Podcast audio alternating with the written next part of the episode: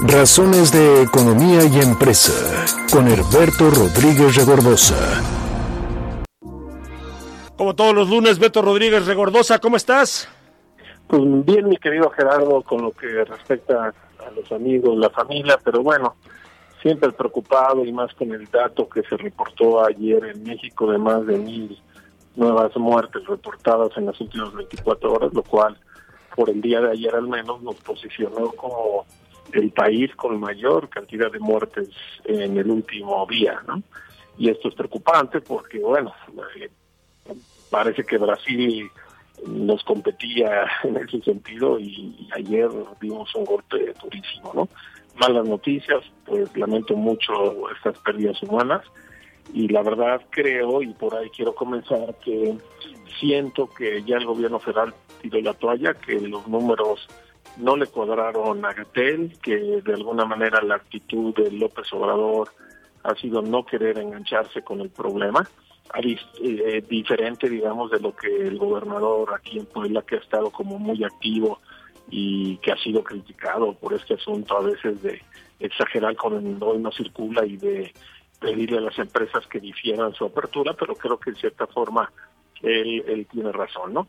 Pero dado pues ese fracaso en el control de la pandemia, eh, que básicamente mi reflexión es que el quédate en casa, que ha sido muy largo, que habíamos esperado que en 35 40 días poder doblar o aplastar la curva, no se logró y creo que mi reflexión es que porque a lo mejor el 40% de las personas que tenían empleos formales, ahorros, reservas, una casa donde poderse guardar, pues lo pudieron hacer, pero el otro 60% siguió trabajando y siguió buscándose la vida. Entonces el virus eh, agarró ese camino y entonces lo único que hicimos fue aletargar eh, el crecimiento de la curva, pero eventualmente ahora que estamos regresando a actividades y demás, pues está, está volviendo con mucha fuerza, ¿no?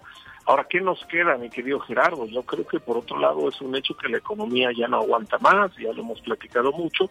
Entonces yo pienso que aquí el, llamado que tenemos que hacer es que sí tenemos que ir con una decisión a reactivar los negocios y tener extremada precaución, cuidarnos mucho nosotros mismos, nuestras familias, a la gente que nos rodea, a la gente con la que interactuamos y tenemos contacto. Y creo que sería buen momento para reflexionar también en qué tipo de cuidados, tecnología, eh, sistemas de control podemos llevar a cabo en las empresas, eh, en los lugares públicos para poder aminorar, ¿no?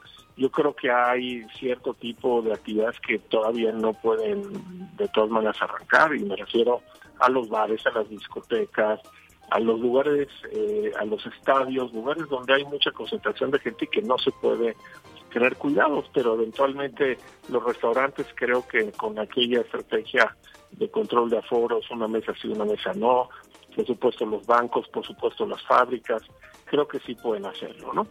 Y ya desde la perspectiva empresarial, pues eh, vamos a empezar a ver que muchos, así como hay muchos fallecimientos, y hablo de personas, va a haber muchos fallecimientos y hablo de empresas y junto con el cierre de empresas se van a perder los empleos. Eh, una noticia que ya está circulando es la inminente eh, adhesión de Aeroméxico al capítulo 11 en Estados Unidos, que es la ley de quiebras o de concurso mercantil para protegerse y para poder reestructurar. Bueno, vamos, si, si a los grandes, eh, por supuesto las aerolíneas son de los más golpeados, pero si a los grandes les está afectando eh, para irse a concurso mercantil, imagínate las micro y pequeñas empresas que no tenemos margen de maniobra, Gerardo. Entonces, lo que vamos a empezar a ver próximamente es eso, o sea, cuántos se quedan en el camino, cuántos pueden reactivarse, cuántos se quedarán en los próximos seis, ocho, diez meses en el camino y cómo vamos a tener que resurgir como economía, como empresas, con empleos. Y aquí yo creo y con eso quiero cerrar mi querido Gerardo, tiene que haber un gran proceso de reinvención de nuestros procesos, de nuestras estrategias de negocio y en general de la economía del pueblo y de los poblanos. Y eso creo que debemos de hacer una convocatoria para tener este tipo de debates, para ver qué vamos a hacer para salir adelante con optimismo, con fuerza yo digo que últimamente soy optimista pero asintomático, ¿no? O sea, necesitamos como empezar a tener buenas noticias y estrategias para regresar con seguridad a la actividad económica sin que esto nos cueste más vidas humanas. Pues ese sería mi comentario. No, bueno, y lo que dices tienes toda la razón, porque además de pronto uno pensaría, así a bote pronto, que una vez que se reinicien las actividades, pues ya las empresas que se salvaron, se salvaron, y no es cierto. Bien decías hace un momento, seis, ocho, diez meses, todavía vamos a ver empresas que lograron reabrir y que poco a poco se fueron muriendo, porque no vamos a regresar a como estábamos antes. Y entonces, si estás en la tablita, pues es muy fácil que te ahogues. Y ojalá, este Beto, tengamos esa capacidad, como dices, de reinventarnos, porque todo parece indicar que sí estamos entrando a esto que llaman al principio de manera, si tú quieres, pomposa, la nueva normalidad. Pero es cierto, no vamos a regresar a como estábamos en diciembre del año pasado. Eso ya no va a volver a ser. Hay que entenderlo y hay que aceptarlo. Coincido totalmente contigo. Y, y así como hubo respuestas, por ejemplo, muy interesantes de la banca, yo creo que va a tener que haber respuestas muy interesantes de otros sectores de la economía para apoyar a las pequeñas y medianas empresas, incluyendo el gobierno, incluyendo los gobiernos de los estados, incluyendo los gobiernos municipales. Las empresas son bienes comunes porque generan empleo y crean riqueza que es necesaria y las tenemos que cuidar más allá de quién sea o no el dueño o particularmente de ese negocio. Así es. Así es, Beto, te mando un abrazo, muchas gracias. Abrazo fuerte.